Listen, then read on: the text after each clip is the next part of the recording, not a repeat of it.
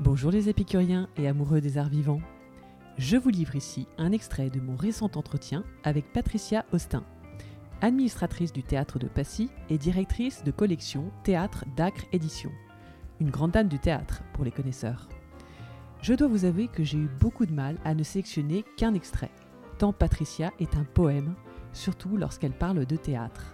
Au final, je me suis décidée sur sa recette d'une création théâtrale qui fonctionne. C'est parti C'est quoi, alors, c'est quoi la création théâtrale? Alors, on, va on va parler de la création théâtrale euh, de façon littéraire, parce que techniquement, c'est tout un, c'est le kit du théâtre, c'est tout un processus. Pour moi, la création euh, théâtrale, c'est d'abord, c'est une, euh, c'est une rencontre entre un, entre un, auteur et, son lecteur. Et c'est vraiment, je pense que c'est une rencontre physique. Alors, quand je parle de physique, c'est-à-dire c'est une sensation qu'on peut avoir. Non, ça peut être une sensation que l'on a à la lecture, parce que ça génère une chimie. Et bien évidemment, quand on détient un triomphe, c'est une alchimie. Donc, euh, je pense qu'on est sur ce triptyque-là. C'est-à-dire que, pour, je, peux vous donner un exemple, ou même deux.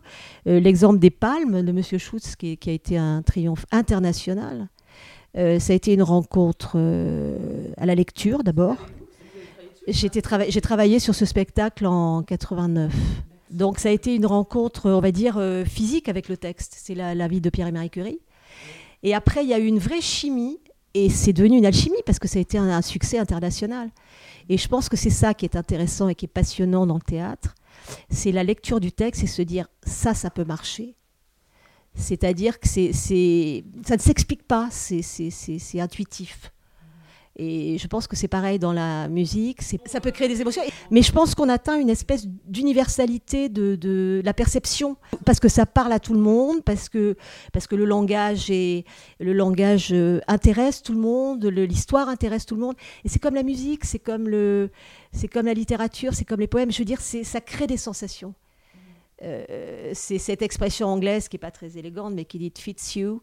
Et c'est la même chose, c'est-à-dire que c'est cette correspondance que l'on peut rencontrer entre un texte. C'est pour ça que je parle de physique, parce que ça crée vraiment des émotions et, et on se rend compte que souvent, euh, bah, ça marche, quoi. Et que c'est peut-être ça la recette. C'est pas forcément euh, avoir un, un, beau texte et, et, des grandes stars. Je veux dire, ça, c'est ça, c'est sur des vues de l'esprit, à mon avis.